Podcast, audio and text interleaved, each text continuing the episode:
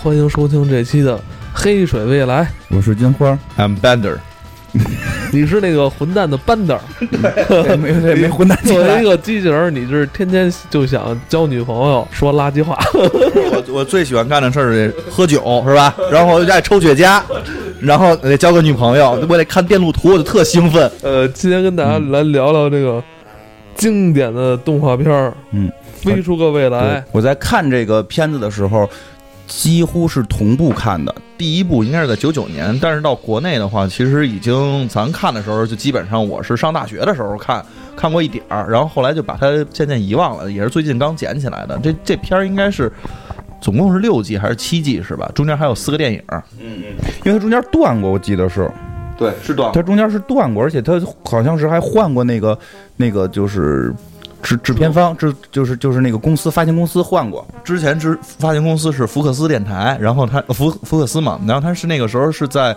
是在辛普森跟 X 档案之间播还是什么，反正就是咱咱都都都都看过的东西，但后来他换到了那个成人游泳电电视台，对，最最早这个是三十世纪福克斯电台电电视台，就是就是因为它因为因为二那个二十世纪福斯就是它那个它好像总公司叫二十一世纪福斯吧，它它总倒腾那个多少世纪，然后这这个这个。因为这个故事讲的是一个未来的故事，所以这个故事的出品公司就是他最后放那个噔噔噔放那个那个大的那个不都二十福斯那个那个东西的时候，他写的是三十世纪，他是三十，所以这个是三十世纪福斯这个发发行的一个，哎，正真是真是 S 档案也是福斯发行的，啊真的就是我我们还我还是挺喜欢这个这个组织的。然后 然后我先大概说一下这个故事吧，就是它是一个嗯，它是一个科幻故事，但是呢是一个我想怎么讲，其说起来他应该算是瑞克莫蒂的前身。就是很多人都都喜欢看瑞克莫蒂，觉得脑洞奇大。其实如果因为当时就是我我首先我我不同意这个说法，但是确实有很多网上这么说，说你们不要以为瑞克莫蒂多牛逼。如果你看过《飞出个未来》，你觉得瑞克莫蒂什么都不是。当然我我觉得不至于这么夸张，确实是你会发现瑞克和莫蒂，你们在其中你会觉得好多脑洞大开的东西，你在里《飞出个未来》里能够找到。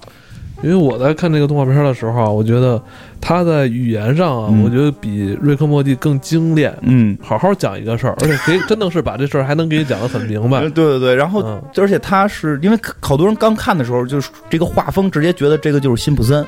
呃，对，因为是一个作者嘛，对，因为他实际上是跟辛普森应该算是一个主创吧，我觉得算是一个主创了。然后就是，而且他跟辛普森的好多互动也非常多，就是他的世界观就是辛普森宇宙的一部分，就是他有一个辛普森宇宙。因为这个主人公叫做这个弗弗莱，这个弗莱实际上是讲在一九九九年的时候，他是一个送披萨的一个快递员，然后他在送披萨的过程中，他要求就是接到一个莫名的电话，让他送到一个这个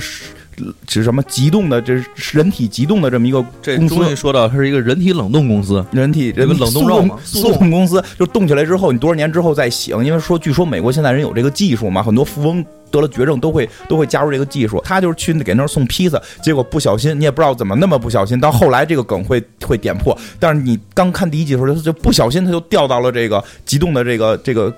叫什么急冻舱里，然后门就关上出不来了，瞬间就急冻了，然后一千年之后他才醒过来，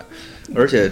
那一天他是看见自己的女友，然后跟别人出走了。嗯然后他的工作也没有希望了，他的父母也不喜欢。他，有一个从小一直打他的一个哥哥，没有打的，就是对他不太好，对他不太好嘛。然后，然后还在那个新年的这个，他马上是到那个跨跨那个两千年嘛跨年嗯跨年，然后在那个时候，人家在倒数的时候让他冻进去了。对，冻进去了，然后再醒来就是一千年之后了，再醒来就一千年之后了。一千年之后呢，就是一出来之后就有一个这个接待他的一个姑娘，这个姑娘就是这个片儿的女主角，最大特点就是一只眼儿，一个巨大的眼睛在整个脸部的中间儿。然后这个独眼妹呢，这个独眼妹就是就是说什么呢？就是她是你们都是急冻的嘛，出来之后负责解冻之后，她给你找工作呀，就是找两件事儿，一件事儿是找到你还有没有亲属，嗯，然后发现他有一个亲戚，他有一个什么曾曾曾曾曾侄子，就是不知道增了多少，反正那边一穿一边穿衣服一边听，然后衣服都穿完了，那边还增没增完呢。对对，一个曾曾曾曾的曾侄子，就是他开了是一个教授，是个科学家，然后他开了一个行星快递公司，说这是你的亲属，你可以去找他。然后其次说，在这个世界，就是他刚到这个世界，是有一个这个这个人这个人啊，要从事什么工作呀，就不是你自个儿去找，就直接就是拿你基因扫扫你这个脑子到底能干嘛，扫出能干嘛，给你装一芯片，你只能干这个事儿。这个一扫，他他特期待，我操！我原来在在这个一九九九年，我就是一个快递员，我这工作不怎么样，我终于到未来这我能发挥我的这个能力了。一扫你的适合工作，快递员，然后我给你装一个快递员芯片吧，你可以一辈子干快递员。然后他就他就急了嘛，操，我不能来了还干快递员，还一辈子干快递员，他就跑跑跑跑，就跟这女孩就就打，反正就这个。逃跑过程中，最后就是他逃跑成功了，然后他找到了这个他的这个曾曾曾曾曾的这个侄子，这个老教授。然后在这过程中，这个独眼妹呢就也也也跟进来了。然后在这过程当中，这独眼妹突然也觉得好像这个行为并不太好。就是为什么一定要这个国家让我干的事情，我就要这么干下去？对给我植入个芯片，我就一辈子都这样了，我不能这么干。对啊，对啊，他想我现在就一辈子就是接待这帮人，图什么呀？他居然能反抗，不当快递员，我也要反抗，我也不干这个。所以，所以他就是。就是在在折腾折腾一圈之后，他最后就是加入了这个行星快递公司。最最逗的是什么？就是这个这个主人公弗莱就觉得我我操，终于抗争成功了。这女孩也说我不给你加这芯片了，我不给你加这芯片了，你自己找份工作。然后他找着这个他这个侄子说，我我我我我可以就是我说你亲戚嘛，反正这教授这教授说行，我我接纳你，我给你提份提供一份工作，什么工作？快递员，就是最最后依然没有逃出快递员的这个 这个魔咒，所以他要成了这个行星快递公司的快递员。这个女孩，这个女孩独眼女孩是能能打架，然后能开飞船，比较全面的一个女性，独立女性，她就负责开飞船。这个。这个弗莱呢就负责去送快递，然后他们中间还有一些其他伙伴，比如说这个弗莱在刚到这个世界的时候遇到了一个机器人朋友，这机器人朋友他是这弗莱遇到他那个经历特别逗，嗯。他们在一个就是像是电话亭的跟前儿，然后在等着，所有人都在那排队，嗯。所有人进去之后都不会再出来了。嗯就在这样的情况下，然后弗莱也走进去，走进去之后他没有硬币啊，没有当时的货币，嗯所以这后边有一机器人也在那儿等，还等得特别不耐烦，说你到底行不行？你赶紧进进去点还是不进去？嗯我这儿有一个那个硬币，我帮你投吧。然后还是就是咱俩一起进去，然后咱俩一起接受这个吧。然后嗯他把那个搁进去之后，那个硬币还能被蹬出来。啊，他上拴了一个绳儿，就是这个就能看出来，这个机器人它的惯用性格，它是一个，对，它是一个小偷。嗯首先它是这么一个设定，然后他们进去之后发现这个不是个电话亭，嗯这是一个自杀亭。对，就是所有人都知道，只有弗莱不知道，只有主人公不知道，因为机器人就是要寻求自杀，就是整天他是一个什么弯曲工，就是负责给把钢给撅弯了，他觉得自己特傻逼，我要自杀，我活着没有意义，他要去寻求这个自杀。然后就是说那个时代大家经常想自杀，自杀怎么办？就是就是你可以进自杀亭，就没有电话亭，都是自杀亭。你进入自杀亭之后，你可以选一单人套餐、双人套餐，还可以选快速没有痛苦的死，慢速慢慢痛苦的死，对吧？你选择哪个？然后出来各种各样的刀啊什么的杀你。就是他在这时候遇到了这个。班德 Bander 尔，这个这个机器人叫班德尔，就班德尔也成为了他们中间的一员。其实这个班德尔和这个独眼女女孩叫雷雷拉，然后和这个弗莱是这个故事的三个核心人物，这相当于铁三角。然后这三个人加入了这个行星快递，这个行星快递呢。还说你得需要芯片才能工作嘛，所以这个教授就说，我这个正好有之前的这个 这个员工的芯片，他们死了之后我没有上交，这帮人也没问这 这帮人怎么死的，这是一个非常具有危险性的工作。其实就给三个人就领了这芯片来工作，然后除了这些人之外，这个本身这个行星快递公司还有三个人，有一个长得跟龙虾似的医生，这个医生是穷，就是。外星人长得像龙虾，脑袋像章鱼，手像龙虾，可以喷出黑色液体，然后穿着一个塌拉板，然后号称是这个人体结构方面的专家。他连人有几个肺、几个肾他都弄不清楚。而且最逗的是，每回他看到那个班德尔的时候，都说我我没法给他治病，嗯我不懂机器人，嗯我只懂人类。嗯然后就看着，然后看着弗瑞弗莱说，班德尔，你这个病没法治了。就而且这个人就是这里边最穷的，穷到了掉渣儿，然后什么都吃，每天就是翻垃圾吃，然后那个住也是蹭蹭这个公公司里边的东西住，比如住在什么沙袋里，就是这个这个这个独眼妹经常会打沙袋嘛，就是独眼妹不打沙袋的时候钻到沙袋里睡，就睡在垃圾桶里，就是非常穷，没有没有任何见过世面。那我觉得最逗的还有一个，就是这个龙虾医生，他这个外壳是粉色的嘛，嗯。但是他能把这外壳脱掉，嗯，它里边是没有骨头的，就对所以软塌塌的一坨。每回他洗澡的时候都会把这个脱了，然后做干洗衣服的时候还会把这个直接寄出去干洗。对对，啊，主要主要主要他把那壳脱了之后就不能动，大家以为他死了。一会儿看从浴浴室里出来一个就全全是肉的一个玩意儿，要给穿进去，然后特别特别的那什么，就而且这个这个人就是就是这个走路走路还横着走，跟螃蟹似的，他拒绝了你拒绝了你想到软体动物的一切的这个这个这个能力，而且就成事不足败事有余，根本不懂人类，根本不懂科学，但是他心态非常好。对对，特别好，心态特别。即使在被呃地球人捉到之后，嗯地球人想拿他做实验，他也非常的那个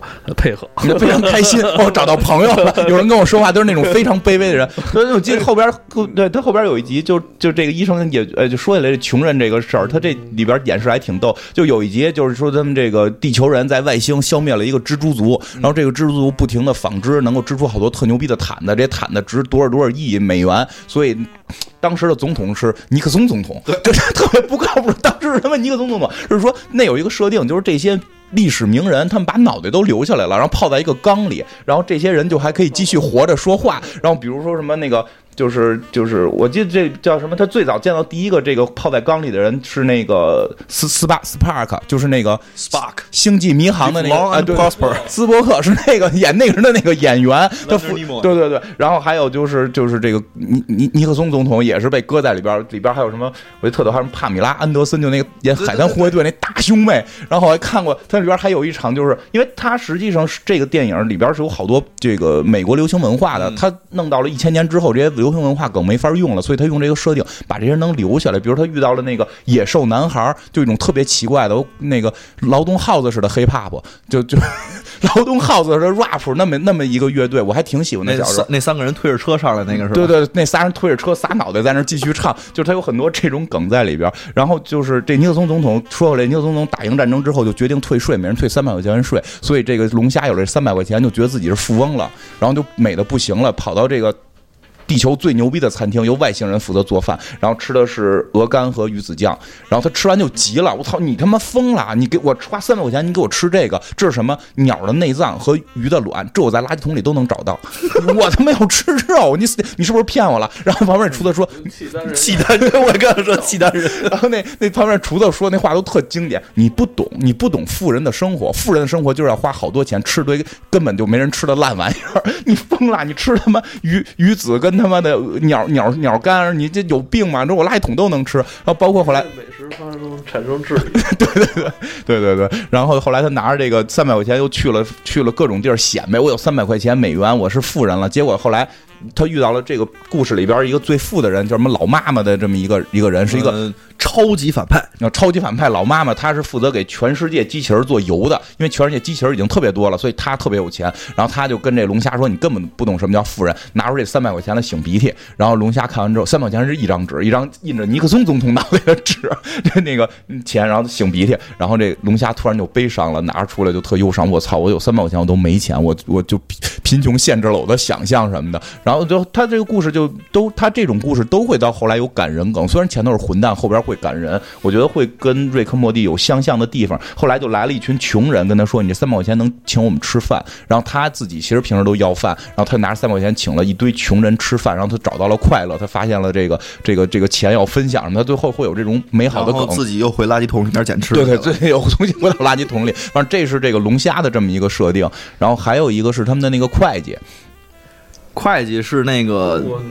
不是不是不是是那个那个那个那个会计是一个全世界冠军，牙买加，牙买加，牙买加对牙买加裔，而且他那个他那个世界冠军，你那不是怎么形容？他是一个，他是这样，这个会计呢是一个就就是有官僚体制内的，他经常会展示自己的牌子，我是多少多少级官僚，然后就特别厉害的就是他们好像有一次做了违法的事儿，立立即这会计是跟他感觉是跟他们一个公司的行政总负责人们立即讨论，我是国家认证的这个这多少多少级官僚，你现在做了违法的事情，你现在必须给我五千块钱贿赂我，就是。这国家规定，你必须花五千块钱贿赂我才可以。然后就就是这么一个官僚，但是他呢是一个大胖子，大胖子，但是他是一个前奥运冠军。这个奥运项目非常奇妙，是我只能给他起名叫反跨栏，对，就是正常的跨栏，他正常的那个跳高反跨反跳高不是跨栏是跨栏，跨栏吗？嗯好吧，就正常的跨栏，我们是从栏上面过去。嗯，他这个跨栏是从下边过去，而且那个方式呢是说你必须得往后仰，仰着，然后你就能从那个杆儿底下你能看出对对对走走走多低。那个这个游戏其实，在他们美国喝酒的时候经常会玩，对对对但是变成了一个奥运项目。就比谁下腰下的下的深，因为因为他他就是他后来他参又重新参加过一次这个比赛，没没死，就是衣服爆裂，人太胖了，最后把杆顶掉，要从底下钻，咱都看刘翔跳跳那个什么。一百一十米栏，咔咔从上头蹦蹦，他们是开始跑，跑到那地方，从底下从底下那个怎么过桥过桥过特别夸张，就是门前大桥下游过一群鸭的那种感觉。因为因为因为实际上这个设定，它它会把所有的这些。故事不是故事，就是这些现有社会的这些文化，全部在那个未来时代去去变化了，就幻想一千年之后发展成多不靠谱。就是它的不光是奥运会发展出这么扯淡的项目，他的棒球，棒球是 棒球最逗的是，正常棒球咱打出去之后，这球就飞了嘛。嗯，但他那棒球是拴了根线儿在那个就是投垒员的这块儿，然后他底下拴了根线儿，所以这个球飞出去之后，它是根皮筋儿，你知道吗？它会满场乱蹦。它会回来的。然后他说这是为了关，然后他们特振振有词，这个弗莱都傻了，看我操一个本垒打，不是那旁边都特别特别震惊，这什么什么本垒打？看就呜回来，怎么拴了根绳？为了增加增加刺激性，我们改了。然后那个，然后说你知道这只是第一场，第二场的时候是同时有那个往外打那个棒球，同时全场飞棒球。说这现在有七十多个球，看那个棒球手能打到，就打到一多少场时候，骑着外星怪兽就上来了。说我们我们组织这些体育项目主要是为了让老百姓看，所以就越刺激越好，我们就不停的改革，一千年就改改革成这样了，就特别夸张。然后这个是他们的那个官官僚的这这个这个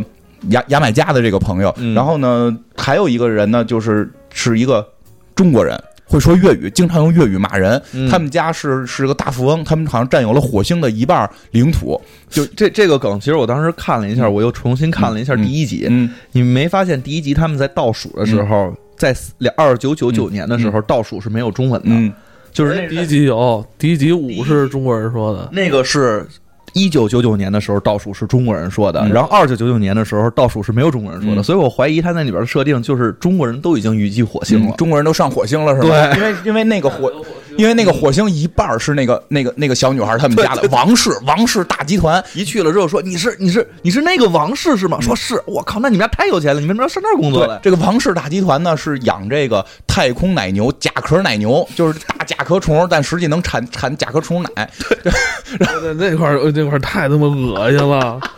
就每次我看到那个他们挤那个大虫子奶的时候，我都特别不舒服。没看那个艾米还有一只最喜欢的甲壳虫，然后脑袋还戴一蝴蝶结，然后还跟那儿还一边摸，然后一边挤奶。对，然然然然后是这样，然后这样，这个这个这个这个女孩是等于是这个教授的学生，是这个教授的学生，然后是实习生，所以来这儿。其实这个教授不教课，因为后来演过他们去大学，这个弗莱后来重新上大学，这个教授说我编了一门课程，这个名字是什么什么什么量子效什么的，特复杂。他说这这课什么课？说我不知道，我就编了一名，这样的话谁都不知道，不会有人报这个课，我可以白拿这个白拿钱。所以然后就是就就是还有他这个教这教授设定也挺逗，这个教授就是追求老，这教授已经一百六十五岁了，嗯。首先，然后他追求自己老，对，追求自己就是老，而且他自己发现自己的学生，嗯包括他自己的以前的学生，都现在跟他变成竞争对手了。而且这个这个这个教授，他自己也做了很多的发明，嗯。但是他你这个记忆力已经丧失了，所以的话，经常不记得自己发明什么，发明什么的都搁在哪儿也不知道。嗯。突然，这个今年要参奖的这个发明，其实是他去年已经提交过的。对对对，就会发生这种事，而且这个教授还有一个特别牛逼的设定，嗯。他跟那个妈妈，嗯。就是我们刚才说那个超级反派，嗯。之前是一对儿，俩人现在还有儿子。对对对对对对对对对。然后这个，而且这教授就他里边设定真的就是很讽刺现代文化，就是就是他这个教授为什么追求老呢？他说我我不想年轻，年轻就我老了之后就有各种保险，我可以耍混蛋，对我我可以我可以你老人耍混蛋，就是你年轻了不让我耍了就，所以那个技术就是在外。在一千年之后，人可以随时变年轻。他有好多那种什么年轻 SPA 一做你就能年轻，他不也非要老，就要追求自己一直岁数大。嗯，然后腰腿脚还不好，经常被搬的，也经常对，经常穿一个拖鞋。他经常说一句话，就是我有一个好消息。反正感觉也是一个很自私的人。其实刚才说那些就是群众演员，嗯群众演员。其实我们核心叫讲这个铁三角，但真的，你刚才讲这段，我特别在意，你知道吗？嗯因为你给 Bender 留的篇幅太少了，对，这是这整个这个动画片这个戏里边我最喜欢的角色。对，然后就你讲你讲他的内容太少了。我在还没有看过这个动画片的时候，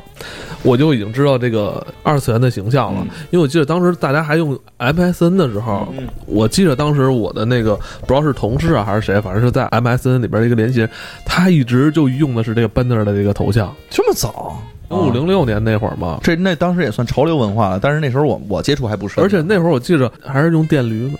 啊，对对对对对，这个班的这个二次元形象非常火非。常火。它超过了男女主角，虽然男女主角依然是在故事的主线，但班德这个形象，由于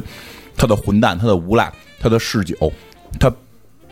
其实他就是那个瑞克莫蒂的那个老爷，对对对，他只是没有那个科学家，但他就是那个老，他内心实际又有又有这个温暖的一面，但表面又非常的混蛋，就是他非常受二次。就是美国，你会发现美国对这个形象、这种形象特别喜欢。吐槽地，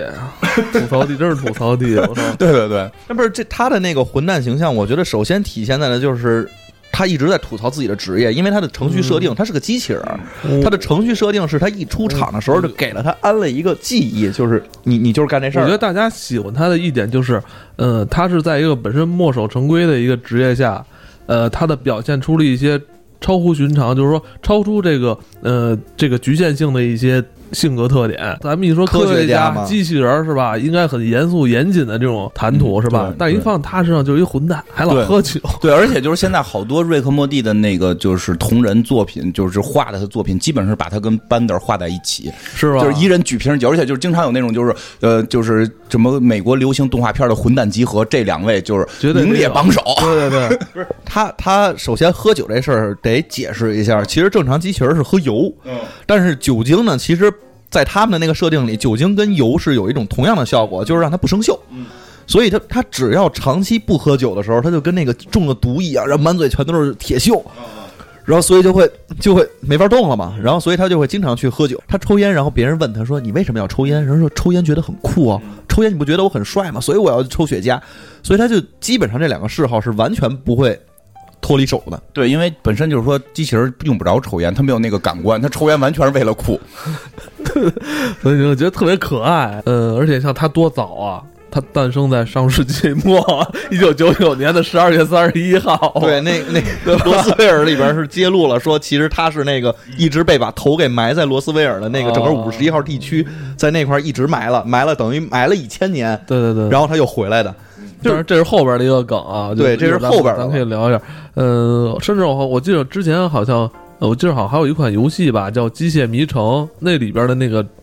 主角的那个机器人，好像是不是借鉴了 Bender？嗯，咱们现在聊聊剧集吧。CS 你有两集，其实是想跟大家分享的，对，其实是？也是比较早的几集。嗯嗯，因为刚才聊了半天那个班的整个人物设定，觉得他这人挺混的，但是实际上他这个人设也经历过很多的这种坎坷吧，和自己对于自己认知的一些不同。就是嗯，之前我记得有一集是讲过他的那个身世，就是他的来历。他一直说自己上过大学，然后自己上过中中学，但是实际上他都是在流水线上生产出来的机器人嘛。但是这个整个剧集里边，对于机器人是有一套完整的设定的。机器人是有自己的功能，然后有自己的就是出场的设定。你像它的这个设定，就是出场你就干一件事情，就是弯曲这个钢筋，就是把它搬成三十度也好，三十一度也好，还是三十二度也好，反正你就是搬这个钢筋的，所以他特别有劲儿。这是他自己的本身设定，但是他他就完全不怎么说，不想要这样的设定，他就想自己能干出来更多不一样的事情。所以呢，就是他就一直在自己在这个星际叫什么星际快递公司里边去通过这个送快递也好，通过什么样，自己尝试过去做演员，自己尝试过去干各种各样的事情，甚至在自己的啤肚子里头酿过啤酒，因为他他他还把自己变性了，参加奥运会。因为他觉得干不过那堆男机器人，愣变性，然后参加奥运会，对，然后然后变成了奥运五块金牌奥运明星和那个什么最牛逼的那个剧剧集，就是那个机器人演的剧集的那个主人公谈恋爱什么的这种。然后他还干过一件事情，他跟那个就是刚才我们说的那个 Zoidberg，就是那个龙虾医生，两个人参加了世界宠物大赛。那个太牛逼了，那太牛逼了！就是就就开始说那个，就是他们实际上是跟着那个女主角去参加。一会儿我讲到嗯女主角那个狗是很重要的，然后去了，然后就是听见广播在喊说的这个比赛的一等奖是一年狗粮和五百美金。他和那医生两个人眼睛就亮了，因为医生是个穷鬼，一直一直吃垃圾，就那个那个有狗粮吃很幸福。那个机器人就说：“我操，有五百美元。”然后那医生：“我操，有狗粮。”然后两个人一拍即合，然后让医生演狗，他们去参加比赛。然后人家说最后就是反正也是赢，他是最后赢得了比赛的最差铜鼓奖吧不？是，他是赢得了二等奖啊，他是赢得了二等奖对对对二等。奖哎，我特意说一下这句，一等奖是一个非常著名的二次元形象，叫催眠蛤蟆。催眠蛤蟆，这个催眠蛤蟆就是一个蛤蟆，它眼睛哦会这样，就发出一种声音，然后它看什么就可以都随它心意。他们那个比赛的是牧羊犬，然后这个催眠蛤蟆坐在那块儿就可以催眠所有绵羊进圈，然后这个时候评委开始打分，他开始催眠评委给他最高分，全都是十分。就全部都是十分。最后最后说谁是的时候，他也催眠，就大家都说他是，而且特别说一下。这个催眠蛤蟆是出了一个衍生剧的，这个催眠蛤蟆的衍生剧只有一集，二十分钟，然后全程是催眠蛤蟆的白背景是在哦哦哦，然后时不时的插进一个广告，就是这个事儿是这个 这，你能想到这个这个创作团队有多混了吗？他们居然出了二十分钟的这个催眠蛤蟆衍生剧，然后这个机器人，我刚才说设定的话，这个就跟我刚才想讲的有一集，就是第一季的第九集，就是有一个特别强的相关。因为其实讲机器人，我们刚才说它都是出厂设定的，而且机器人有各种的职业，他们已经在社会里边变成了一个不是说人人类的仆人，或者说是反对人类的，他们是一个种族。它是这样的一个设定，所以他们有自己的文化，有自己的信仰，然后有自己的这种色情体验。所以这一集里边其实就是发生了一件什么事儿呢？是班纳对自己的这个生活就是生无可恋了。到没到第一集出现那个想死的状态，但是他也在找寻自己到底应该干点什么，所以他就加入了一个宗教组织。他先吸毒了。对，他就是先先吸毒，他一直吸毒吗？不是？不是，他是他是他是没一直他一直抽烟，就是他反正就在有一次聚会的过程当中，就是突然有几个机器人说：“我带你玩一更嗨的。”然后他就去嗨去了。然后那嗨的方式特别逗，就是就是接电，就是捅电门，捅电门，机器人捅电门就啊就哆嗦，他就特别嗨，然后出来之后就不停的找这个电来嗨自己。然后他就觉得这个东西已经超过之前自己喝酒和抽烟这两件事，因为他没有什么感官嘛，只有电其实能让他有这种感官上的刺激，但是他觉得这样不能自己再这么干，因为他那已经到偷电的这种状态了，整个这个星际旅行公司的电全都让他给偷了，告诉说我们今年的财政数字今这几天突然的上涨，我们电费涨上去了，然后他看他在卫生间里边一直在摸电门，然后呢他在。公司里边不让这么干了，之后就说那就出去呗，上大街上。他到大街上之后开始接灯的店，就反正一直在找寻这种刺激，但是他就自己觉得也不能这么干下去了，他就想了一件事情，就是看看其他机器人都在干什么。他突然看见有一个机器人教堂，这机器人教堂里边正在有一个，他们那里边一直出现那个，就是只要有人死都会出现一个机器人，那个机器人就是在布道，告诉他们说我们不不能这么堕落下去，然后谁谁谁教导过我们，我们必须得独立起来，我们这个酒和毒品还有这个酒、毒品还有这个抽烟全都是不对的。他就加入了这个，这个加入之后，他就变成了一个不是一个经常会吐槽，也不会去害别人，也不小偷小摸的这么一个班德了。然后这集的接下来的角色就基本上都是 Fry 他们就这几呃星际这个快递公司的人，然后一直在去找让他怎么能回来，但找回来这过程特逗，他们想了一办法，就是我们用各种的这种、呃就是诱惑吧，去诱惑他，就是首先就是告诉他，哎，你看那边有一个老太太，她背的那个书包，这个里边肯定有钱。她一定是和非常有钱的，你可以偷她的。然后那人说：“哎呀，这个我没有兴趣。”然后告诉：“哎，你看那边那个机器人，他那个身体里边有一块黄金的核心，这个一定让你觉得特别兴奋吧？”哎，这我也不感兴趣。哎，你看那边有一个色情的酒吧，你可以进去，能跟那个女机器人然后一起干点什么？你还能抽烟喝酒，我也不感兴趣。最后，但是他毕竟骨子里还住着我们特别喜欢的那个班德。最后，他其实还是跟这些女孩们全都。一起该干什么干什么了，然后也接了电门了，然后也去泡了澡了，然后也去做了什么。但是他这里边就能感觉到说，这个这个这个人物，其实在这里边永远他都不会有这种特别大的改变，这是其一。其二的话，我觉得班德他们的这个整个机器人的设定特别有意思，他们也有宗教。而且他们的那个，我觉得最逗的是他们那个色情特别逗。他们的色情不是看那个裸体机器人，是看机器人电路图。因为机器人不穿衣服，就是都是铁皮，他裸体怎么裸体？他就看打开那个机器人色情杂志里边全是电路图，就是他一看那电路图就不行了。他们设定还有小鸡鸡，因为他脑袋上有个天线嘛，他那个天线就是他的小鸡鸡。那个是在有一集里边，他博士发明了一个就是新的科技，它能把那个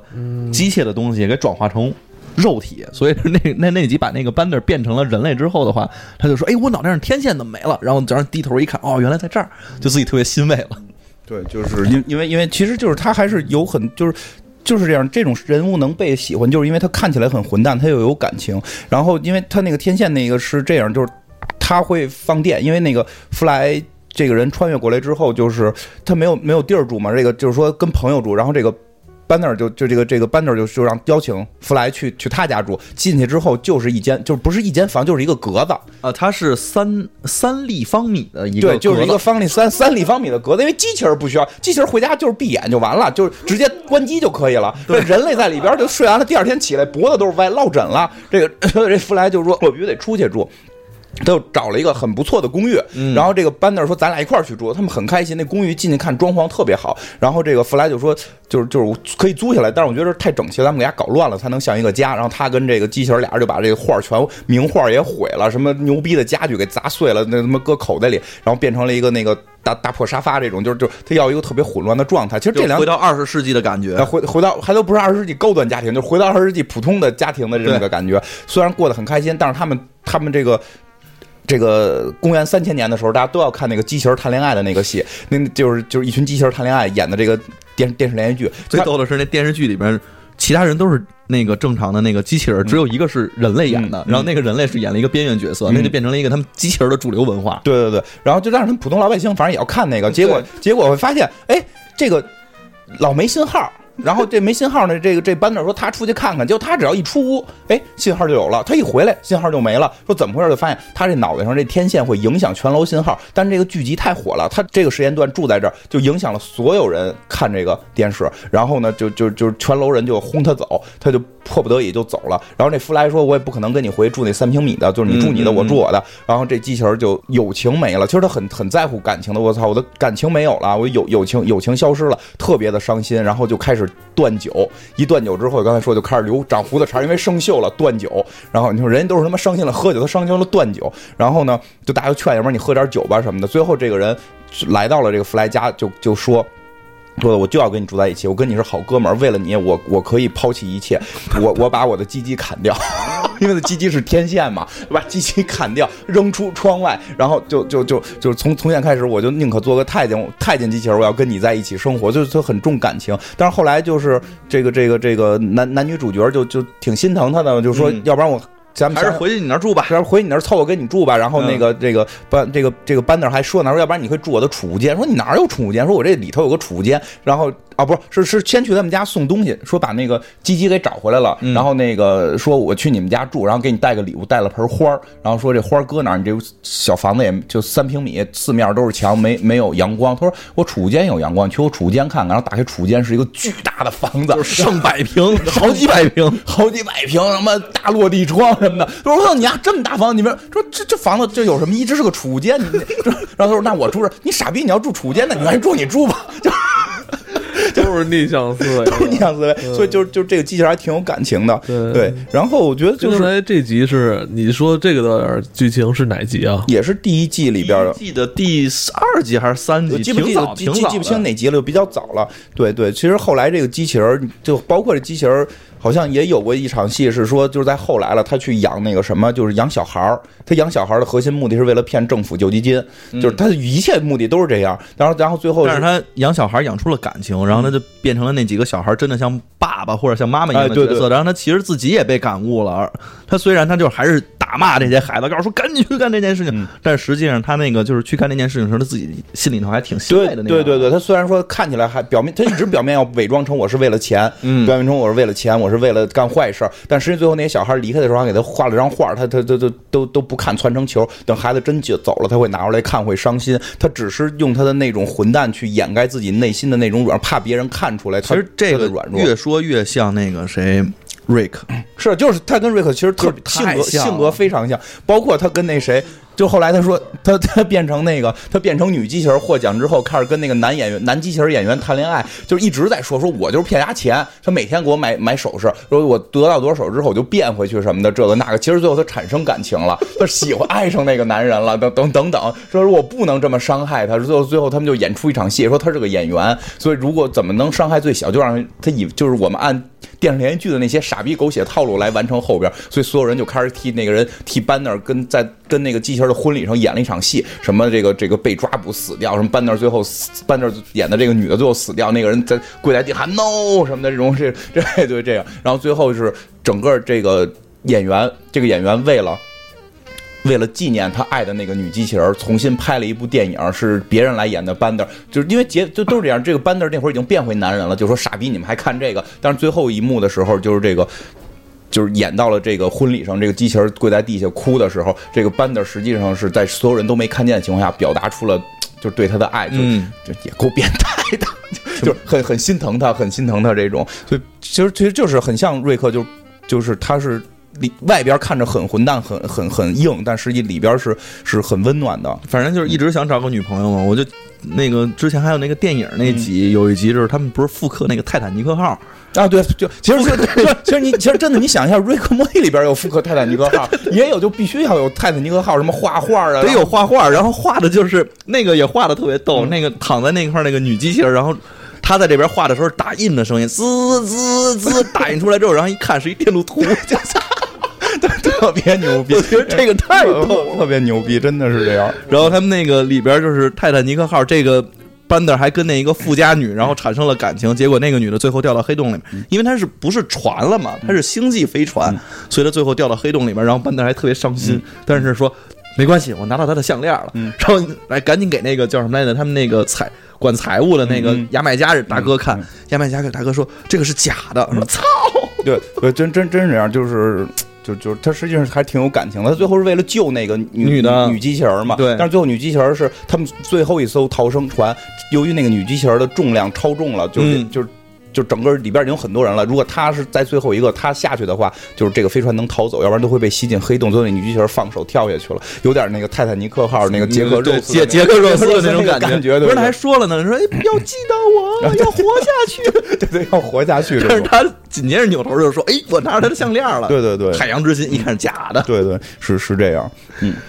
班那这个人你你刚才是讲是另外一集是吧？对也是有这个这个也是班那主要剧情的哈。嗯对，就是跟班德尔其实相关的剧情的那个集确实特别多，因为每集就铁三角嘛，嗯这这个是里边一个非常核心的人物，所以你每集里边，而且它这个剧集特别逗，它基本上都是单集是双线剧情，嗯它都会有一条线，无论是跟这三个主角嗯。其中之一或者之二，都会产生很强的联系。所以你要说每一集的话，都可能会有他们这个每一个对人都会有，都会有他都会有。很重很重的戏份。嗯。可能还有很多朋友没看过嗯《飞出个未来》，蛋挞是不是还没有看过？没看。哎，那正好，呃，如果大家呢觉得一集一集补可能是比较麻烦啊，呃，金花将要给大家推荐这三集呢，我觉得算它的主线，就从第一期开始看，知道一个大概人设，嗯然后看个三四集，然后接下来呢，看这个第三季十九集、第四季第十集跟第六季的第七集，看这三集。蛋挞婚礼可以找找这三集。它有一定联系性，对对对我就大概说一下吧，因为可能有的在这集出现，有的没在这集出现。就是他们实际上在早期的时候，有一次这个这个刚接。就是这铁三角男女主角和机器人进入了这个公司之后，他们进行了一次这个快递活动嘛，在这个送东西活动，他们发现一个星球的生物要灭绝了，不明白为什么这个星球的生物在不停的死死亡，而且那个星球一直在就缩小，对对，然后呢，他们就是这个女主角是一个就是非常环保的人士，嗯，反正至少在这集她很环保，有的时候也我觉得也不是纯环保了，就很奇怪他们人设，就她这集就是想把所有地球的，就是把这个星球的生物给救下来，然后他们还遇到了一个什么外星的一个傻逼飞船，这傻逼飞船有一个有一个智障智障船长和他的那个可爱的一个大副，他的可爱的大副是一个绿色小绿人儿。小绿人儿是个小绿人儿，这个船长是一个光着屁股露着大腿跟穿超短裙似的一个不不，这个船长你也不能说他很很弱智，他他曾经因为自己的弱智，然后击败了一个什么叫 Q bot，然后整个的星球的战争，因为他一个人就赢得了战争的胜利，嗯所以就特别的自傲。对对，反正就是一个真的是不怎么样的一个船长，非常智障。因为铁达尼号就是他开的，然后上来就就他妈给人怼怼死了，然后就把船给船给撞了。然后就是这个这个船长，他们就是那一集就那一集就是一直在阻止他们去去这个这个。救这些动物，原因我觉得有点讽刺《星际迷航》，就是我们不能干涉这些星球的自我发展，它要灭绝就灭绝。但是这个女主角就非要救，然后他们最后在救的过程中，在救的过程中，这些大型怪、大型动物都救上飞船了，然后突然他们发现了一个小黑的一个跟小狗似的那么一个玩意儿，三眼的一个跟你也说像狗吗？像像有点像小企鹅，嗯反正反就是反正就是那么个东西，他脑脑袋上有个揪揪，那个揪揪不是触角，是第三只眼睛，第三只眼睛哎对，然后长着这个犬牙，然后特别小，特别黑。结果他把他也搁到了这个船里边，结果发现他到船里边，他没发现啊，当然这个。演了，就是他到船里，他把那大怪兽全吃了。大怪兽进去时候跟监狱似的，大怪兽过来想欺负他，哐一口给人吃了。他嘴能变得无限大，结果船里东西都让他吃了。吃了之后他会拉拉屎，就是他会拉那个屎呢，是那个是暗物暗物质，特别他说的是个纯黑的巨沉的暗物质，这正好他们。飞船的能源，所以后来这只狗就被这个女主角带走了。然后这几集故事跟这只狗就是息息相关。我们先管它叫狗吧，给这边给它起了个名儿叫那个尼普勒，尼尼普勒，尼普勒那对对对，我我就管它叫狗吧。这小黑狗跟那小黑狗有关系，就是啊，就这 有有有，就是有一集啊，他们就是发现这个什么呀，就是这个。呃，这就是宠物比赛那集吧？就就是宠上来就先是宠物比赛嘛。宠物比赛这个就是这个女主角带这狗去各种比赛，这狗就都最后一名。最后这狗就获得了全场最傻狗啊！对，最最傻宠物，最傻宠物就是这只狗。但实际上后来就是揭示什么呀？就就是这个地球里被外星人入侵了。外星人就是一个大脑，满天飞大脑，就是他大脑飞飞了大脑之后，人都变傻，人都变得特别弱智了。对，然后变得特别弱智之后呢，这个这个这个。女主角呢，就就是被这狗给救了。嗯，这狗突然说话了。这狗说，当时先是没有说出来英文，但是它至少是在脑电波层面的话，然后跟那个女主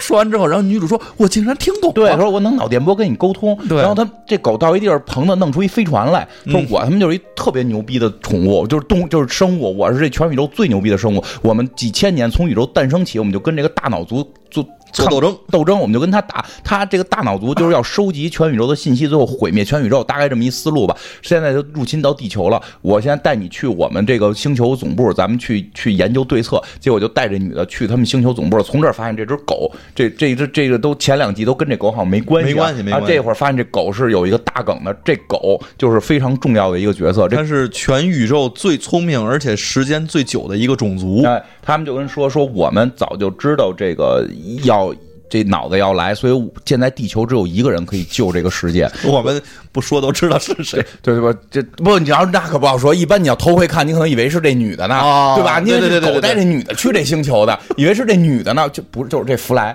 说为什么呀？因为这个这个大脑的攻击方式啊，就是说这人啊正常思维会分泌一种什么什么物质，delta 电波，对，他会翻，他用这个电波就影响这些人的正常思维。但是这个弗莱这个脑子的思维方式是没这个电波的。他是因为他的那个思维模式不是一个用正常序列去思考的，他是把所有这种支离破结的东西，然后搁在脑子里，然后也变成了一种思维和意识。其实说白了就是傻，对，就是就是一脑子，就是我们俗称的一脑子酱子。就是他这个，我们这个主人公是一脑子酱子，而且这个，所以这个外星大脑正常思维大脑没法控制他，所以现在地球全被他控制了，只有这个弗莱是正常的。咱们得用这个找去回去帮助找这个弗莱去去救他们。跟这个独眼女的还说说，就是你只要回到地球，你也会变傻。嗯，然后所以还给他写张纸儿，然后 写张纸，你就跟他们那个那个那个就是走就是叫什么走失儿童似的，走失儿童这这挂张挂个牌儿，挂个牌儿，这个走失老人这种挂牌儿你能认出来，挂个牌儿回到地球，然后这个弗莱他这个一脑子酱子看到这个信息之后，他就真的准备去救这个世界。没有，他先看到，他不是看到这信息，嗯，等他回来之后，然后两个人先见面说，那个我想告诉你什么事儿来的，忘了，然后拿出纸来，然后给弗莱，弗莱说，咔一擤鼻涕给扔了，啊，对对对，现在还还给扔了，然后反正后来就是发现，就是说他要去救，然后就聊到这个事儿，就说起来就是思维特别逗，就是说那这帮东西就聪明，聪明的人会去哪儿，我们就去那儿阻击他，这不就是书呆子吗？特别逗，你就是书呆子吗？这些大脑书呆子都在图书馆，咱们去图书馆吧，然后就去了他们那个图书馆，所以。这总大脑在那块儿正他妈的看书呢，说他就是他就是控制这些星球要摄取所有思维，然后然后结果他们就开始这个这个弗莱就开始跟他们斗，这个弗莱就以这种极智障的方式跟他们打，是嗯，反正我我就就就我他那个打的方式吧，就是那边说我能用这个电波攻击你，弗莱是免疫的，然后就说那我这要攻击不了你的话，我把你控在某一本书里边，然后就用那个电波，然后就是大脑用电波把弗莱控制到了一本书里边，但是弗莱。不知道为什么他就挣脱了，结果他写了本书，把大脑给控制。对他就是从这个书能跳到另一个书，因为反正不是这样，就是说他开始有一个设定，就是说他因为是一脑子犟的，这个东西不光免疫，对他们有伤害。当他们这些大脑毒他的时候，如果他是这个犟的特别犟的话，这大脑就疼，就他一想大脑我我只就疼我就是就这一脑子犟的一思维，这大脑就受不了了，就是这个敌人大脑受不了了，所以他就想我得赶紧思考点东西。可是我又没东西思考，就开始在图书馆翻书翻书。这个太难，那个太简单。先翻了一个什么什么小学生猜谜语吧，类似于这个小学生猜谜语，这个太简单了。然后翻到了一个高中猜谜，我操，这我一个也猜不出来。就就翻到了一个什么中学猜谜，我操，这个适合我，我就开始开始就他那个书并不是蔡明，他是国外的那种教材了，就猜这个吧，猜一个比较低端的书，然后就影响那个大脑，就大脑给他困到书里了。然后他在书里边跟这个大脑反复的这种就是就是书内情节斗争，比如说那个 Moby Dick，里那就是那个大白鲸里边，然后不是那叫什么，就是大大大白大白鲸。对对对大白鲸，然后他那个里边，然后说这个这个捕鲸人都来了，怎么怎么样，他们开宴会呢，然后他就拿了一桶油漆，然后泼在了大啊，是这样脑身上。，就是他是说这个捕鲸，就是他想就到了这个捕鲸船上，嗯。然后捕鲸船那个应该是个小说嘛，那故事就是有有俩人要杀死这个鲸鱼，是只白鲸，然后他们说你快杀，但是那个那时候鲸鱼是反叛变成大脑了，他说这个是灰的，不是白的，他说那给他染白了，给他染白了，你就可以杀他了。然后这个时候是找白，突然他们就到了那个什么汤姆什么什么历险记里边，不是有一个刷漆情节，特别常见刷漆情节嘛，然后就看那小孩说你干嘛刷漆？说那个大脑让我刷漆，然后他们就就就到了这个里边，他们就把油漆桶抢走了，然后最后跳到了跳到了哪个哪个名著里我忘了，就是这个古代正开宴会呢，然后突然这个大脑出来了，然后他拿着白油漆泼到大脑身上，然后那个捕鲸人就出现了，然后给大脑给处吧死了，完了然后就是完全没有序列的一个思维意识，哎，然后组成的。然后最后这个弗莱跳出了所有书，自个儿写了本书，就在那写，而且那本书全是错别字儿，全是错别字儿跟他妈混乱的情节，然后那大脑就疯掉了，最后大脑这个脑子就就受他的这个一脑子酱子的反噬，结果这大脑就跑掉了。然后呢，这故事没完，这故事在这集就结束了，在后边还有呢。嗯这后来呢，就是。突然有一天，这这这这事儿完了之后，就是说到了这个这个这件事儿一旦结束，你们所有人就都会忘记。嗯，所以呢，这个虽然弗莱拯救了整个地球，但是没没有人认识。没有一个人认识他，没有一个人知道他，嗯就依然觉得他是一个弱智一脑子犟子。虽然他靠这一脑子犟子赢了吧，嗯然后再往后呢，就是会演到就是这狗有一天又找到这个弗莱了，就找到这弗莱，就跟弗莱说说的，就弗莱就跟说话了，人弗莱都傻了，操你家怎么会说？因为没有人记得他会说话嘛。他说你怎么会说话了？他说我带你走，就也是小飞船拉着带弗莱啊走，又回到他们那个星球，就说这堆大脑现在现在虽然不进攻地球了。但是这堆大脑现在在一个类似于死星的地方，在造一个东西，它要摄取全宇宙的信息，摄取完全宇宙信息，就可以毁灭整个宇宙。我们就是要要要对抗它吧，就这意思吧。然后呢，说我们有一个方式，什么方式呢？就是说你可以这个这个这个这个，呃，你你弄一个这个飞船飞到这个死星里边，然后这帮就是有好多那个小黑狗了，小黑狗给了他个摇摇。就是投一个硬币，然后摇摇能上前，嘎啦嘎啦嘎啦上前，太空摇摇，然后坐着太空摇摇啊啊啊飞进去了，飞进去之后说这有一个，反正就一炸弹，你给它炸了就完了，特别简单。然后这个死星里边是一个巨大的大脑，是所有大脑的头，就是比原来那个还大。嗯，巨大，就是一个星球那么大大脑，它站在这上边了，跟外边通话说我已经找到了，我这个炸弹也搁上了，我随时可以引爆，我们就成功了。说你现在有三十秒可以做瑶瑶回来，然后呢，结果瑶瑶让他给引爆了，就没回来。这个啊，对，他在这上面还说，哎，这大脑上边有个计算机，我们嗯要不然摁吧摁吧这计算机玩吧。他 就说这个这个这个这个计算机就已经是全宇宙，我觉得这个就跟银银河。那个《银河大便车指南》相关了，就是说这个这个电脑，这个电脑已经集合了全宇宙最伟大的智慧，可以问出关于生命的一切的终极问题。然后他说：“那他妈我就得问一个真正的终极问题了。”说我我真以为他要问四十二这种问题呢，问的是能给我解释一下邮票背后到底是不是那个什么蛤蟆的蛤蟆的粘液形成的胶水？为什么一舔吐沫就能粘上？就是呀，到了一个能问终极问题的地方，问这种傻逼问题。然后然后那个大脑说：“对，就是蛤蟆蛤蟆的这个这个这个粘液。”说那我他妈再问更更牛逼的，恐龙到底怎么灭绝的？然后大脑说都他妈我杀的，一画面，大脑过来呜呜满处杀恐龙。然后后来周围对大脑说说这样我我这样吧，你我我我们帮你提个问题，你问问你到底怎么冷冻的？就是一千年前到底发生了什么事儿？你怎么被冷冻的？就操，就是，然后这时候那小狗就急眼了，就是就有对话嘛，就通信嘛，就是你丫不要问，那边紧张了，对，紧张，你丫不要问。他说：“我操，我就非要问。”所以他就问了一下，结果那个视频就调出来了，就是一千年之前打这个电话的是那只狗，嗯，那只狗打的电话叫的披萨，然后他送披萨的时候，他坐在那个地方开始摇摇椅子的时候，是这个狗去推的这把椅子，让这椅子倒了，让这个弗莱掉进了那个冷冻舱，他才冷冻的。然后弗莱就傻了，就我在帮你毁灭脑子，原来一千年之前你在你在伤害我，你让我的整个生命都没有意义了，我我脱离了我的那个世界，我知道的一切都没用了，因为。就就就就是他什么都不会嘛，在这个世界里边，一千年了，科技什么他都不知道。然后他觉得自己的生活被毁掉了，所以他决定就是不帮他们怎么样吧。这块儿特别有意思。他在讲述这块情节的时候，恰恰就是这个动画片第一季第一集，嗯，对对对，这集已经是第四集了，嗯嗯已经过了四年了。嗯嗯，过了四年之后，这个制作 才才才去填这个他。就把这个第一集第一集这事儿这个梗给填上了。知道这一切之后，反正就一片混乱。之后，他们最后被困到了一个这个这个单独的空间里了。他们被困到这个空间里之后，就出不去了。然后这个大脑就出主意，这大脑就说：“我我能救你，我能给你你穿越穿越回到一千年之前，反正大概这意思吧，给他穿回去了。他就穿越回了一千年一九九九年的那那天晚上，他他被他被关进这个冷冻箱的这这一天晚上，然后呢，这天晚上呢，穿越回这天晚上了之后呢，这个他就这个这个又回到了那个地儿，他要去救自己，他不希望自己被被冻进去，然后只要不冻进去，这些事儿就都不会发生。对，这这个关键在于这儿，就就是就是全毁灭了嘛，要不然就就全毁灭，他就不会不会发生这些事儿了。然后呢，他就要去救，救的时候就看见了那个那个那个狗，那个狗，那个狗就就就跟他就是说你你你害我，然后那狗就说我们能活特别长，我不知道我怎么怎么怎么害，就是我不知道未来怎么样，就是因为我是现在我只我是我有一个先知在我们星球说了，就是未来这个大脑会毁灭全宇宙，只有你能救，只有你能救，因为因为你的脑子不一样，就是你的脑子为什么不一样？因为你是你自己的爷爷，就就。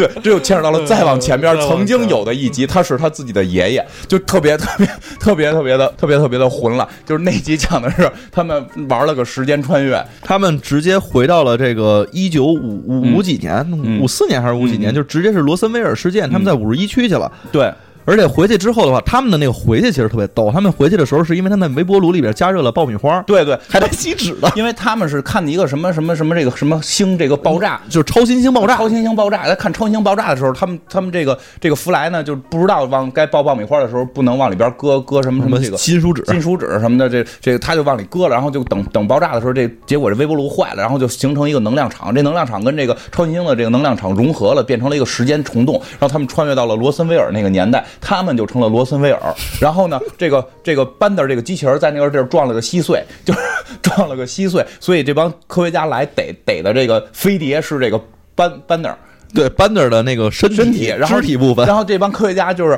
因为那机是个机器人嘛，但是脑袋他们给带走了，这这这这个地球人没找着，但是地球人找着他的身体，给他组装成了一个飞碟，然后说这个就是飞碟，然后那个那个龙虾龙虾医生也在那儿被逮着了，所以这他妈是外星人，所以就成了这么一个事儿。然后呢，这个时间穿越之后，这个他这个这个这个教授就一直在告诉这个。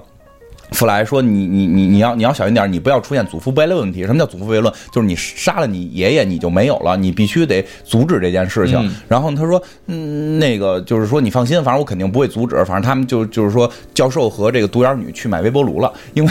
因为他们发现必须需要微波炉才可以回去，这设定都很怪。但是那个年代没有微波炉，只有烤箱，就是只有烤箱，没有微波炉。”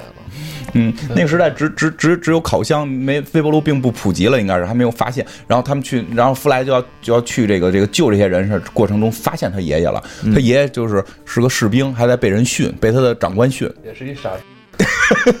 对，然后被长官训，然后这个这个这个他带着他爷爷就还一块吃饭，去吃饭，他爷爷就说这个这个店的这个服务员是我未婚妻，就我们特别好什么的。然后这我操，那这不是我奶奶吗？然后呢，就是我得保护你，因为你死了我就会死。他说他爷爷根本没懂在发生什么。然后他他这种弗莱这种一脑子犟子，他能怎么保护？他就不害死他爷爷就不错了。就是他爷爷那站着，他能推他爷爷，怕有车怼着他什么的。就是看一车过来，他就赶紧给他爷爷推一大跟头，实际那车早就拐弯了，根本撞不到他爷爷。然后他就说：“我我操，我实在受不了了，我太怕你死了，我也消失，我把你藏在一个最安全的地儿。”然后就开着这个车到了一个荒野，一片荒野，荒野的中间有一个独立的小屋，也不知道为什么有，就把他关进去了。关进之后，你呀不要出来，永远不要出来，然后开着车走。不是然后这块儿还特逗嗯，嗯，好像说他爷爷好像有有一点那个同性恋倾向，对对说他爷爷特别爱看那个男性的裸体，对对对，所以对，所以对对对对对，因为那里边有挂历，第一张挂历是个女的，他爷爷会翻起来那张挂里看一张裸体的男的。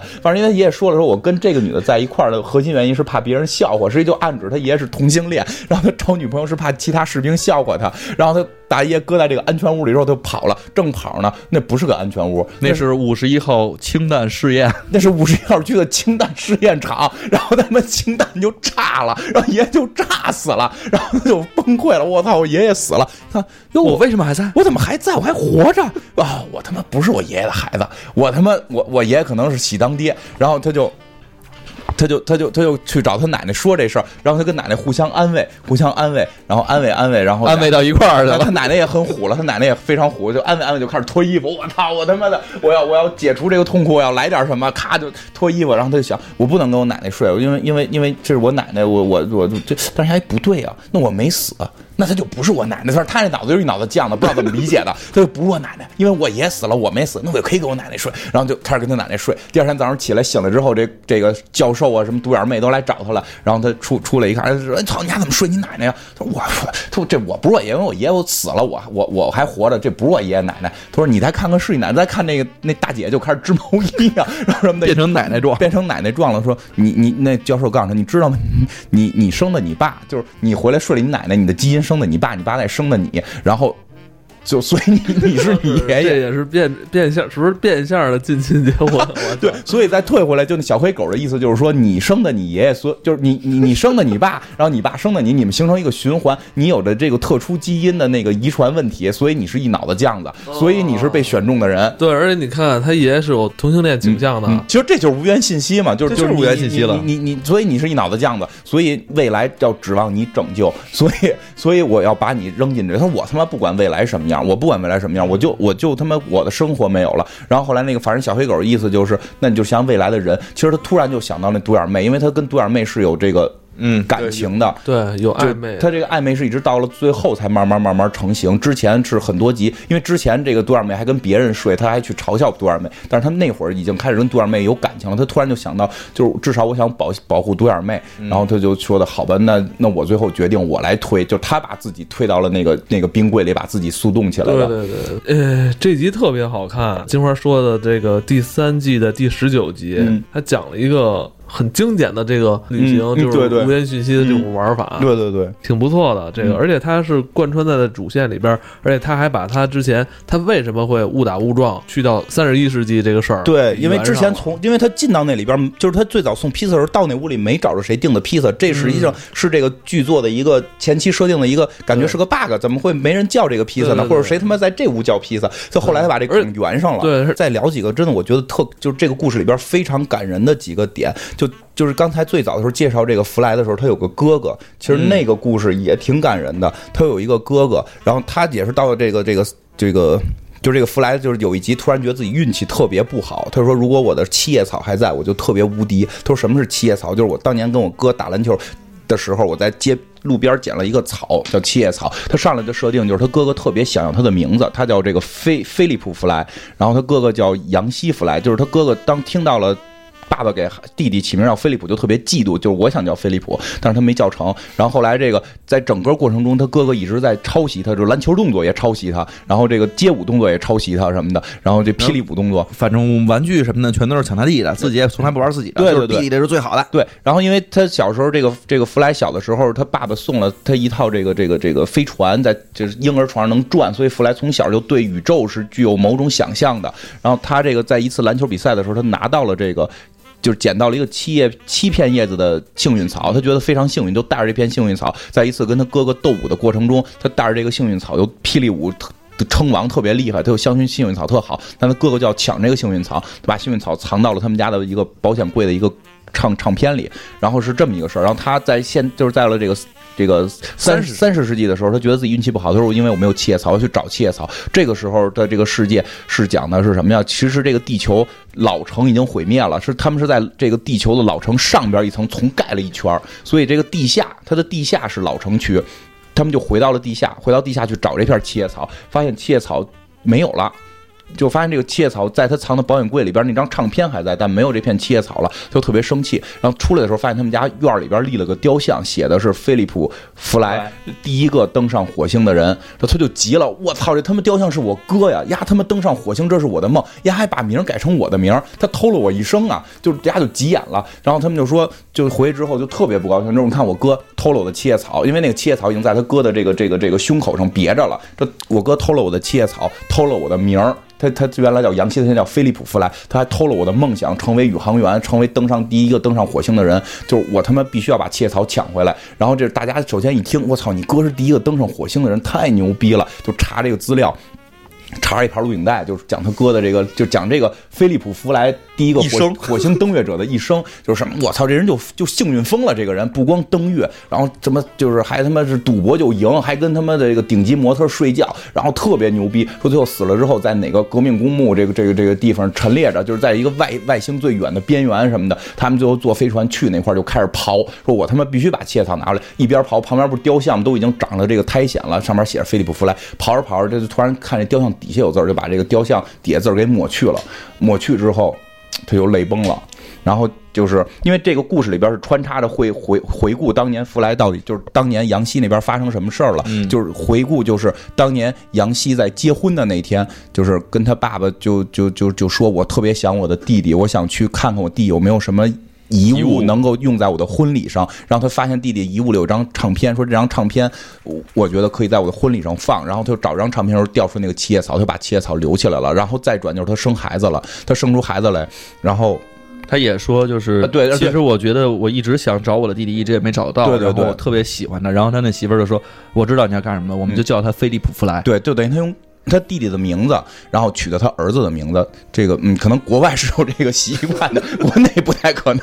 国内不太可能。您立的那个雕像是他哥哥的孩子，对对对，然后是他的侄儿，对，而且就是他们家挂了一张画，就是这个弗莱小时候画的，他坐着一艘飞船上火星，所以这张画是挂在他们家的，他的这个侄儿，但是他的亲侄子，他的亲侄子从小受这个画的鼓舞，继承了这个这个弗莱的遗志，所以要登上火星，所以他最后才登的火星。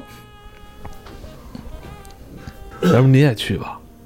我干嘛去啊？咱迷失太空，你不说了吗？我我我，马斯克先生要给你发邮件 说，我我尝试一下吧。看谁跟我去，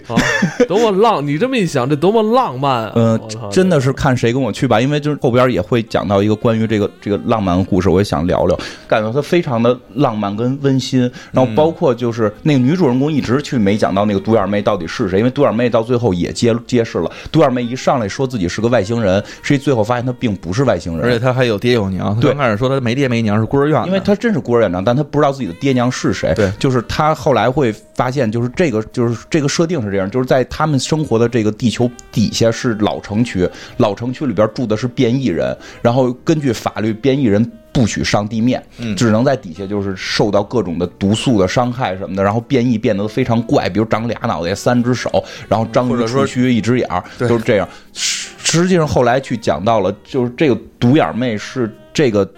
地下城市的变异人的孩子有两个独眼变异人生了他，这俩独眼变异人一个是独眼两只这个妈妈是独眼两只手是是章鱼，然后爸爸是两只眼嘴是立着的，嗯。然后，所以他们都变异比较严重，上上到地面会被会被这个这个抓住，会被打。然后这个，因为他们的警察会有一把光剑，会拿光剑帮人头，特别傻逼，就就是切割不了东西，但是能帮你头。然后呢，就是就是这个父母当生下了这个生下了这个雷拉独眼妹的时候，会发现她是全地下变异。最小的人，他只长了一只眼，剩下的完全是正常人体。他们希望他能过上更美好的生活，所以他们决定放弃抚养他的这个这个事情，把他送到了地面的孤儿院，然后就是敲门，然后就走了。因为他妈妈是一个什么这个外星语专家，然后就用外星语写了一封信，然后留在了那块儿。所以这个这个孤儿院的院长就以为这个雷拉是外星人，就一直拿他当外星人抚养大。所以雷拉一直认为自己是一个全宇宙这个。唯一的这个独眼星的最后这个最后一个孩子，所以到后来有一集他们找就是掉进了这个地下，掉进了地下这个变异人群的时候，这个父母出来去营救他。雷拉结果就是他们逃的时候，雷拉跳到了一个屋子里边，就发现我操，这屋里边全是他的介绍，全是他的报纸、照片，因为他们那个星际的那个航这个这个快递经常上报纸，因为他们经常搞搞出一些事情来，报纸啊、照片啊，小时候从垃圾扔进这个下水道的信啊什么的，全部都有收集。他开始以为是一个变态在追踪他，然后最后。发现是他的父母，然后他最后那点很感人，就是发现他父母把他送上了这个地面之后，一直在照顾他，因为他们可以在下水道里出来，比如说什么这个雷拉过生日，他们就从下水道雷拉必经的地方放一个礼物，所以雷拉即使一只眼被人嘲笑，他也会在生日那天收到礼物。然后或者说雷拉在鹰的时候要摔倒了，他们从这个通风口出来，拿拿触触触爪挡住他，不让他掉下去。然后这个帮给他学习的时候，从这个厕所马桶里伸出触须给他搁东西。就是一直在一直在，就是那啥，还真的挺挺挺感人的。所有的成长历程里边，父母一直在帮助他，对，在帮助他，但一直是有人在那个好像暗地里在陷害他，是吗？不是，他老觉得自己身处在危险之中。那倒没觉得身处，他不知道为什么有这些东西了，但是他一直觉得自己很孤独。实际他有父母是在地下，只是在地，而且在暗中一直帮助他，这个还真的挺感人。然后。这个这个剧一直是演了七季嘛，就聊一下最后一集，挺我觉得还挺浪漫，挺浪漫的，而且你要给人剧透了啊，剧透吧。最后一集实际上是这个弗莱和就是和雷拉两个人已经就是经过了七这个十几年的，因为他中间断过几年嘛，对，号称是经过了这个这这么多年的这个这个恩恩怨怨，两个人终于要走到一起了。然后呃，真的其实。感觉这点时间根本讲不完，因为他这恩恩怨怨从他最起始、最起始，他们两个人开始有感情，到后来的波折都非常的多。然后，哎，我特意说一个，就有就是他们打败蜘蛛给吃毯的那个吃毯的那集，吃毯的那集，一人发三百块钱那集，那个那集里边我特意说，那集我查了，应该是第四季，第四季应该就是零四零五年左右出的。它里边我重看的时候，我真的特别震惊，我重看的时候真特别震惊。震惊点在哪儿？就是它里边有快银时间，而当时快银是到一四年才出的。就快银时间逆转未来的快银时间，一四年才出的。就里边他有那个弗莱，就是他拿三百块钱的励志是喝喝一百杯咖啡，然后那个也他妈不知道为什么有这种傻逼志向。然后喝完一百杯咖啡的那一瞬间，正好是那个蜘蛛的毯子全着了，因为就是就是就是他们总会惹祸嘛。然后他在火场要救人，然后他突然喝完那杯咖啡的时候就爆了，爆成了快银，所有人都是静止的。然后他去把每一个人给爆出去，就就我操！你看那个就跟快银一模一样，他特别坦然过去给人掸掸灰啊什么的这种，就就。我我我不知道是不是《X 战警》的那个那个导演当初也是粉丝，就是当初借鉴了，我觉得非常有可能是借借鉴了这件事儿。然后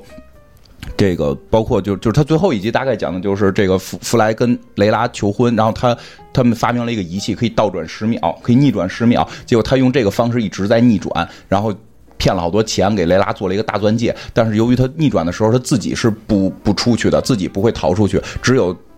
摁这个钮，周围的人不不会被逆转，和这个和这个藏在他们这个研发基地的一个什么什么这个时间堡垒里的人不会逆转，是但是他其他人都会被逆转十秒。他在这个过程中，他的表一直在走，所以他的表走的比别人的快。然后他约了雷拉，第二天就是他把大钻戒给了雷拉之后，约他第二天这个六六点半见面，然后基本上就是见面之后就是求婚嘛，已经算求完了，就你要来就算成了，你要不来咱俩就算掰了。然后呢？结果他一看表，七点多了还没来，他就觉得生活一生无望。就是我都他妈穿越到了三三千年，我穿越到了一千年之后，我他妈都没有这份收获这份爱情，我我我实在是就是活得不下去不爽了，我就要跳，就在就在什么吸血鬼吸血鬼帝国大厦跳，就比正常帝国大厦高得多得多得多，所以他跳下的。光到快到地面的时候，看到雷拉往前走，而且他跳到地面过程中看到了别人的时间，就大中写都是六点二十五。我操！他说：“哦，我操！我因为我我摁那个老玩那玩的，我的时间跟别人不一样了，所以他马上就坠落的时候看到了雷拉，他想：我操！那我不用死了，所以他摁了那十秒，结果发现他不是在跳楼那个之前那十秒，是他在空中已经待的超过十秒了，他就。”就是在坠落过程中是这十秒，他就不停的在坠落这十秒，不停在坠落这十秒，在跟雷拉说话。然后那个，但是雷拉一直是是是被倒置的。然后再有就是就是就是这个谁，这个他的这个教授是在他那个基地的时间堡垒里边，时间碉堡里边一直藏着。他发现了时间一直在被逆转十秒。他们就决定来救这个救这个人，然后他们就就是就是特别逗，是那个时间堡垒举着时间堡垒走十秒，赶紧钻进去，要不然 一二三四五，咔就开始停，一二三四五六七八九就停下来，然后钻进去，要不然的话他们会被撕碎，要不然的话他们会被撕碎，因为时间已经被被玩坏了，然后他们就这样这样这样，最后终于到了，到了之后就他们喊那个弗莱，结果那个弗莱掉下来的这这一瞬间就把这东西给弄丢了，扔到地上了，雷拉捡起来，知道怎么回事？雷拉就摁，雷拉摁的时候，这个教授在外边，教授在时间堡垒外，教授被撕碎了。然后大家就傻了，当然这个弗莱给给给又重新就快掉下来死，又死了几次之后，那个班班德就这机器人说：“我有主意，我身体里一气垫，你给我推出去，我把气垫接住了就可以接住他。”结果就推出去之后，气垫接住了弗莱，弗莱就没死成，然后特别高兴的他就蹦了起来，把这个仪器给踩碎了。这个仪器踩碎了之后，他就被静止在这儿了。他跟雷拉两个人可以动，剩下人全都停止了。其实就跟瑞克莫蒂的某一季结尾不就是吗？对就是他爸妈什么，就整个宇宙都被定了。第一季还是第二季的结尾？对他们在这个时间上可以活几个月嘛，都都无所谓嘛，所以就是就变成了这么一个世界。然后弗莱就跟雷拉说说的，在这个世界就是你还愿意陪我过吗？就是愿意就咱俩呗，两个人就这样相伴，然后列了一张单子，我们作为情侣要做多少多少件事情，就把整个地球所有能做的事情他们全做了，然后去去了他们所有想看的地方，什么什么这这个埃菲尔铁塔吧，就是这些浪漫的海边呀，那个海也静止之后它不会沉，你可以在海上行走，然后他们就越来越老，越来越老，最后就。就两个人就特别特别老了，拄着拐，重新回到了那个大厦的顶层顶层，因为时间被静止了嘛。说这两杯香槟还都是就是咱们年轻的时候那两杯香槟没变过，就是就是我还当初写了祝祝词，就是就是你能做我妻子的我的祝词什么的，就在现场去念，还挺浪漫的。说的这一辈子。就是我都已经快死了嘛，说这一辈子挺开心，但是你会不会觉得孤独？因为就只有你跟我，因为所有人都静止了。然后雷拉就说觉得，我觉得不孤独，就有你就很幸福，然后还挺浪漫的。然后这个时候就是在这期间一直有光速，包括他们结婚的时候，把所有人都请到场，就把人给搬过来，他们可以搬那些人，把那些人搬过来，都那么搁着，哎，都那么搁着。然后他父母啊什么的，这机器人啊都搬过来去去做的婚礼，还最后就是，但是中间一直有一道光来回穿越，他们也不知道是谁，穿越他们的一辈子。然后说那光又来了，说这光也没变化，也不会伤害咱们，无所谓了。突然这光变形了。这光变形了，唰变出一个虫洞来。那个教授出来了，说：“操，你丫怎么还活着？”说教授说：“，我以为我会被撕裂，结果发现没有，只是我时间跟你们不一样了，我速度非常快，我在这个世界一直在寻找那个。”时间控制器，我找他能修好，修好了之后咱们就可以回去。然后，然后说你为什么不早找我们？说我不是找你们，我要找那时是那个机器，我找你们干嘛呀？他说：“但是快你快死了，见面说两句呗。”说那机器是在我身上的，就是碎片在我身上的。我曾经想修，但我这个脑子我也修不了，因为我一脑子酱的。然后教授拿着这个机器两下就修好了，就说就说问他就说的，那现在我可以摁这个按钮，然后让所有一切回到发生的时候，然后你们两个就会把一切都忘，你们两个会重新再度过一生，就是就是你们愿意吗？然后两个人就特别高兴，就说的就是只要有有你陪伴，我们愿意会重新度过这一辈子，然后就摁了那个按钮，就啪一像闪白，就全剧就没了，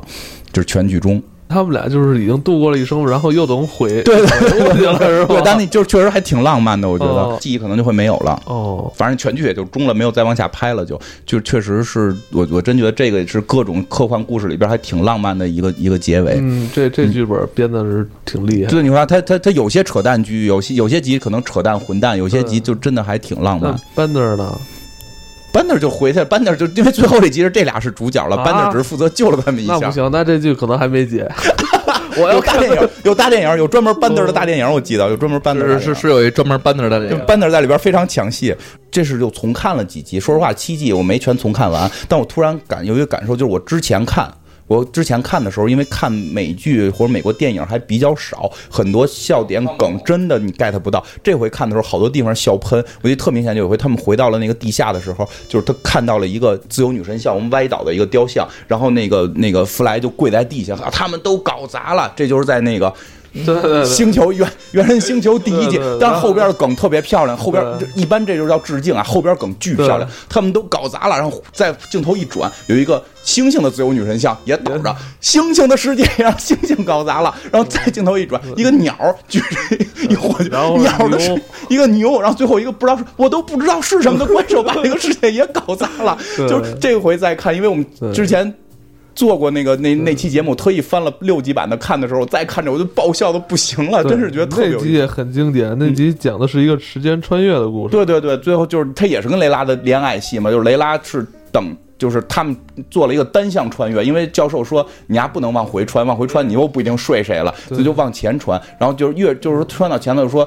穿过了，他们本来想穿一秒展示我这能力，就十秒能行，结果穿越了到了特别特别多之后，想找人能够往回穿，找不着，结果穿越到十年十亿年之后，但是雷拉是留在了那个世界，本来是答应跟弗雷有一场约会，结果没约成，雷拉又特别生气，然后是两条线一边一直演，一边是演他们一直往前传，另一条线就是演雷拉在这个世界约会没有，然后生气，然后重新谈恋爱，然后经营星际公司星际快递，把星际快递经营成一个特别大的全球企业，让他找了一个笨蛋。结婚就是因为这个笨蛋长得像弗雷，然后最后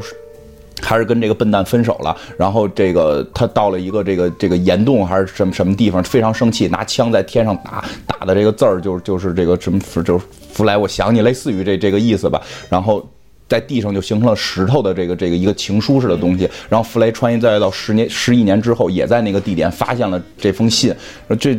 两个人就在一个时间点跨越十亿年，真的还挺挺感动的。最后的结尾是他们发现，让时间就是就就就是博士班德尔跟跟这个弗莱三个人在这个飞船里，说要不然就穿越到无限远，咱们死吧，就穿越到了宇宙的那个尽头，是宇宙开始缩到了一个起点，然后宇宙重新爆炸了。然后他们发现重新爆炸之后，一切都会。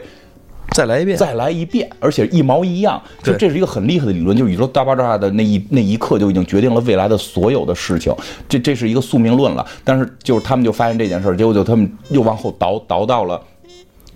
他们开飞船走开时间飞船那一瞬间，然后把那三个人给砸死了，就把那仨人砸死了。就是原 他们出来重新去去去生活了，就是这个也还挺挺神奇的。嗯，反正这个片子整体上感觉就是，一是脑洞大，二是我觉得就是好多地方真的严丝合缝。他给你隔三四年，他能把你一个前面没有的梗给你合上。对对，就包括那个你之前他们你刚才说他们那个星球不是一直在缩缩小吗？去救那个小狗的冥王星，我怎么想怎么是冥王星？我也怎么想怎么是冥王星，因为看过那 瑞克莫蒂，就是总能感到瑞克莫蒂的梗。那是因为那个那个不是个星球。他们那个种族早早的在那儿生存，那个种族他们其实不是那个一拉屎，就是暗物质嘛。整个星球就是他们一大屎球，所以那个妈妈发现了这个东西之后的话，在电影里边啊，他们发现这个东西之后，妈妈派了一个整个的机器人舰队在那儿去挖。所以这星球越来越小，嗯，然后他们就都得走了。你不觉得这就是这就是那个那个瑞克莫蒂里边的那个那个我采王采采矿，然后冥王星冥王星梗嘛？我采矿就把星球踩小了，对，就是这个梗嘛。然后更逗的是，说这个小狗为什么自己它只有在自己在那儿，是因为它在那个人家整个种族飞走的时候，它在那儿草丛里边拉了泡屎，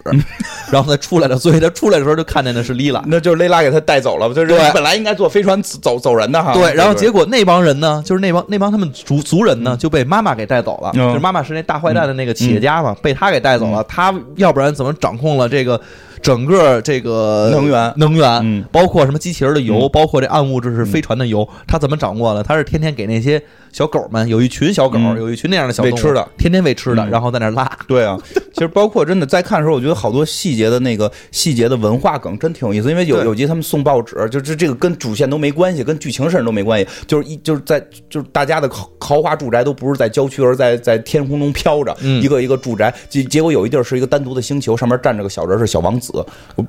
对吧？小王子不是现在有一个特别火的一个一个一个一个这挺挺挺治愈的这么一个一个漫画嘛？这应该叫。漫画吗？还是叫漫画？成人漫画吧，反正就是很多人会喜欢。里边有小王子。后来他们送信的时候，拿送送那个报纸，拿那报纸给小王子从星球上打飞了。就这个好像是班德干的，我觉得 对，反正挺有意思。